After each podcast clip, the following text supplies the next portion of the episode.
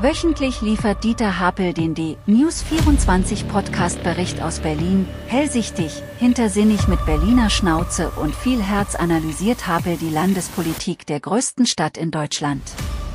Bericht aus Berlin in D-News24 mit Dieter Hapel. Guten Tag, Herr Müller. Vorab eine erfreuliche Mitteilung. Die Arbeiten für das inzwischen als Berlin modern firmierende Museum des 20. Jahrhunderts kommen voran. Für den aktuell mit fast einer halben Milliarde Euro kalkulierten Bau soll am 9. Februar 2024 offiziell der Grundstein gelegt werden. Bis 2027 soll am Kulturforum unweit des Potsdamer Platzes der dann siebte Standort der Nationalgalerie Berlin fertiggestellt sein. Über 120 Polizisten überprüften am vergangenen Sonntag mit einer großen Razzia Sicherheitsmitarbeiter im Berliner Ankunftszentrum für Geflüchtete in Tegel. Von 20.15 Uhr bis 2 Uhr nachts wurden Beschäftigte der in Tegel tätigen Sicherheitsunternehmen kontrolliert. Dabei wurden 183 Sicherheitsmitarbeiter überprüft und durch die Polizei 87 Ordnungswidrigkeitenverfahren eingeleitet. 55 Security-Männern ist wegen fehlender Qualifikation oder fehlender Zuverlässigkeitsprüfung der Job vorerst untersagt worden. Das heißt, von den kontrollierten Beschäftigten hatte nur etwa die Hälfte saubere Papiere, wie die Bild schreibt. Es wurden zahlreiche Verstöße festgestellt. Die Ergebnisse der Kontrolle waren offenbar so verheerend, dass sofort 57 Sicherheitsmitarbeiter vom Dienst abtreten mussten. Angesichts dieser Zahl stellt sich massiv die Frage, ob hier der berühmte Bock zum Gärtner gemacht wurde. Und man muss sich fragen, wer eigentlich die Kontrolle der Qualifikation wahrnimmt und den Subunternehmer dickisch lichtet. Bedenklich, dass im sicherheitsrelevanten Bereichen und im hochsensiblen Nationalitätengemisch in einer Großunterkunft zu wenig der Beachtung und Kontrolle der gesetzlichen Vorgaben geschenkt wird. In Tegel war schon am 27. November ein polizeilicher Großeinsatz nötig, weil es Spannungen unterschiedlicher Volksgruppen gab, die dann in Massenschlägereien zwischen Geflüchteten kurdischer und syrischer Herkunft ausarteten. Dabei sollen die Sicherheitsmitarbeiter zum Teil eine unrühmliche Rolle gespielt haben und sich einseitig auf die Seite einer bestimmten Gruppe gestellt haben. Von den Oppositionsparteien Grüne und Linke kommt die Forderung, es dürfen nur Sicherheitsdienste ausgewählt werden, die als zuverlässig gelten und Antidiskriminierungsschulungen durchgeführt haben. Von der zuständigen SPD-Senatorin Kitzeltepe gab es bisher keine Stellungnahme zu den Vorgängen und zur künftigen Strategie im Umgang mit privaten Sicherheitsdiensten in Tegel und in anderen Großunterkünften. Der Berliner Verfassungsschutz warnt vor der Zusammenarbeit zwischen Mitgliedern arabischer Familien, Clans und Salafisten. Die Beziehungen dieser Gruppen sind offenbar enger als gedacht. Der Berliner Verfassungsschutz hat in den vergangenen Jahren verschiedene Hinweise bekommen, die zumindest punktuelle Verbindungen zwischen Anhängern der salafistischen Szene und Bereichen der Clankriminalität erkennen lassen. Grüne und Linke sind nicht wegen der möglichen Zusammenarbeit dieser staatsfeindlichen Gruppierung, sondern wegen der Verwendung des Begriffs Clankriminalität empört. Innenstaatssekretär Christian Hochgrebe sagte in der Innenausschusssitzung des Berliner Parlaments, wir sehen hier die Gefahr, dass zwei demokratie- und rechtsstaatsfeindliche Gruppen ihre Aktivitäten bündeln. Ab 1. Juli 2024 wird es in Berlin das Berlin-Abo für 29 Euro geben. Das für den Tarifbereichen A, B gültige Ticket kann nur im Abonnement mit einer Mindestlaufzeit von 12 Monaten erworben werden. Das Berliner Sonderabo kostet im Land Berlin stolze 300 Millionen Euro. Im Berlin-Tempo sollen die Brandschutzmängel des Tunnels in der Schlangenbader Straße beseitigt werden. Ab 2026 soll der Verkehr wieder durch den Tunnel der früheren Stadtautobahn A104 an der Schlangenbader Straße fließen, wenn dann der Tunnel in den Jahren 2024 und 2025 für rund 32,5 Millionen Euro saniert wurde. Die jetzt von den Umleitungen massiv betroffenen Anwohner wird es freuen. Unbeeindruckt vom erneuten PISA-Schock streikten in Berlin wieder Tausende von Lehrern. Natürlich dürfen die Lehrer ihr Streikrecht wahrnehmen. Sie könnten sich aber auch für ihre Schüler entscheiden, für die angesichts der desaströsen PISA-Ergebnissen jede Unterrichtsstunde zählt. Häufiger Streik verschlechtert die Bildungschancen, liebe GEW.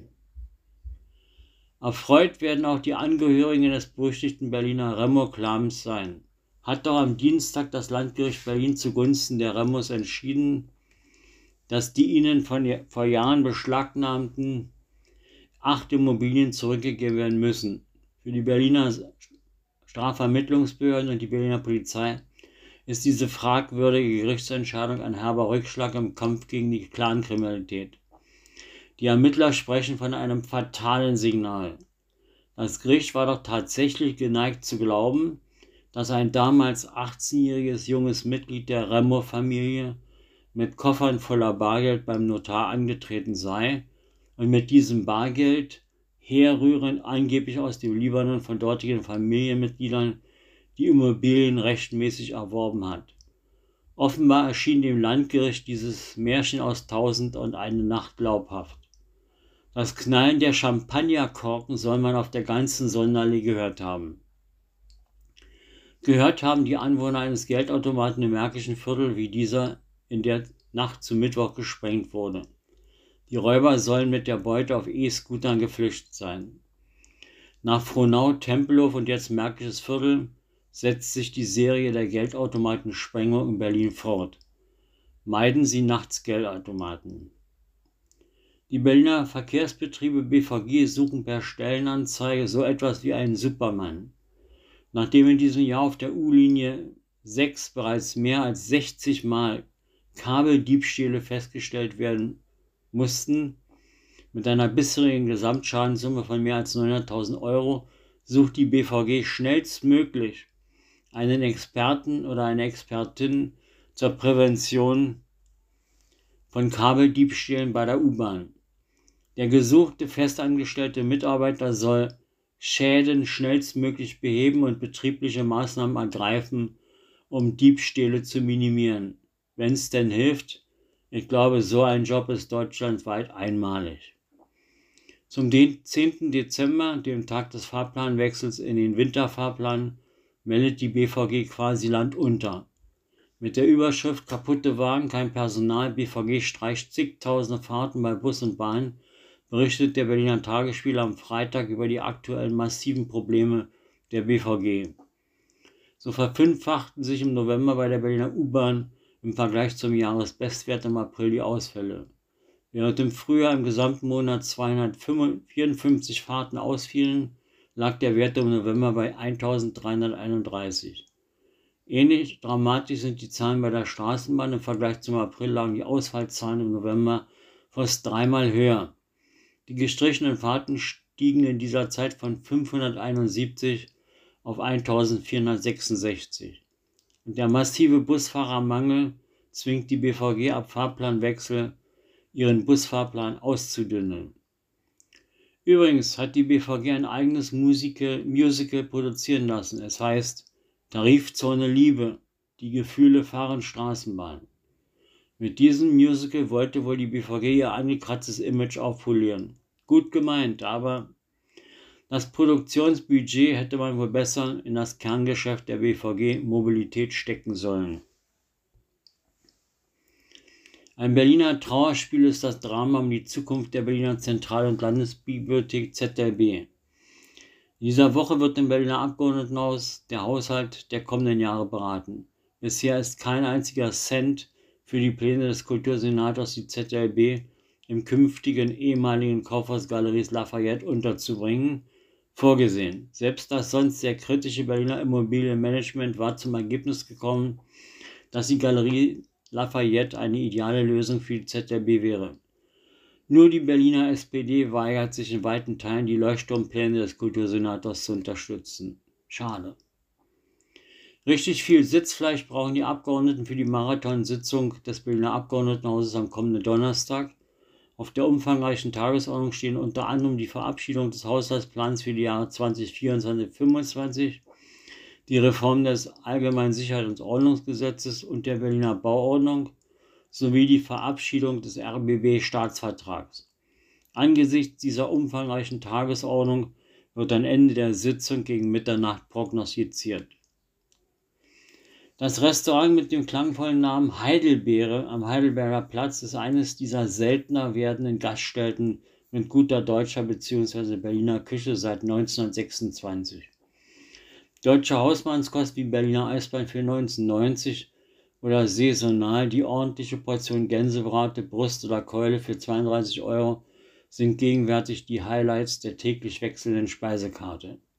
Die Heidelbeere finden Sie am Heidelberger Platz 1 in Wilmersdorf.